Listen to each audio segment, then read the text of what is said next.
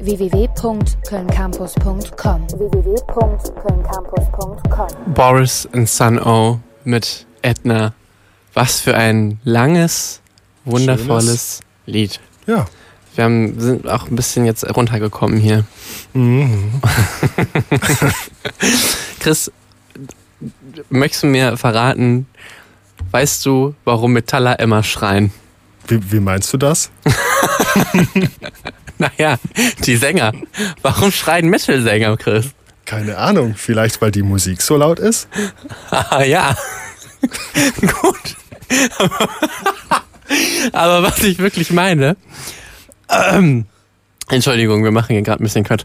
Nein, ähm, so, warum, wann wurde, wer hat das erste Mal auf einem Album wirklich geschrien? Darüber reden wir jetzt. Und ich meine jetzt nicht Osborne und Plant und Konsorten.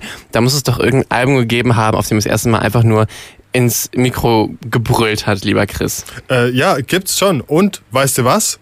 Äh, das ist sogar richtig alt. Wie alt? Äh, das ist von 1969. Das Album heißt Orgasm von der, Bo von der Band Cro-Magnon. Okay, Cro-Magnon habe ich persönlich jetzt noch nie gehört. Wie ist es, was ist es für eine Band? Äh, äh, das muss auch nicht davon gehört haben. Das war damals auch schon nur eine Szeneband äh, aus New York. Äh, die waren Ende der 60er aktiv und das Projekt bestand eigentlich nur aus Austin Grasmere und Brian Elliott. Kennt man beide nicht.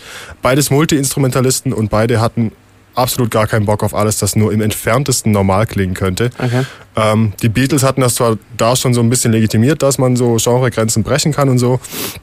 Aber das, was Cro-Magnon da rausgebracht hat, äh, das ist dann schon noch mal um einiges abgedrehter. Okay, und warum, oder anders gefragt, wie hat sich dieser Schrei geäußert?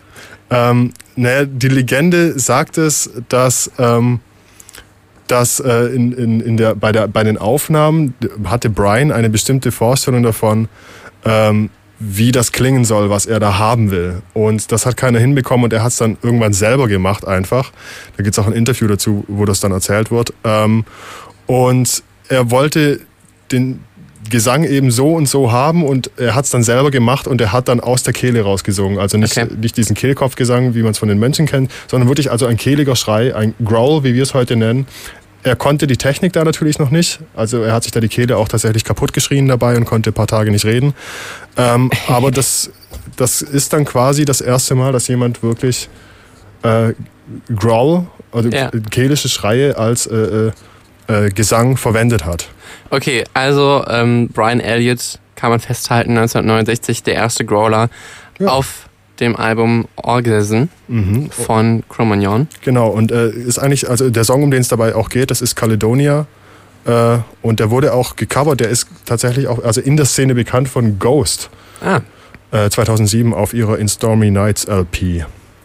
gut, damit wir uns das Ganze jetzt nochmal anhören und wir aufhören zu reden, Praktisch, ja. ähm, gibt jetzt für euch diesen Song namens Caledonia ähm, einfach mal zur Kostprobe. Ich bin auch sehr gespannt tatsächlich, weil ich das jetzt auch nur aus Erzählungen gehört habe. Und ähm, ja, wir werden mal sehen, wie sich dieser erste Schrei tatsächlich geäußert hat. www.kölncampus.com www.kölncampus.com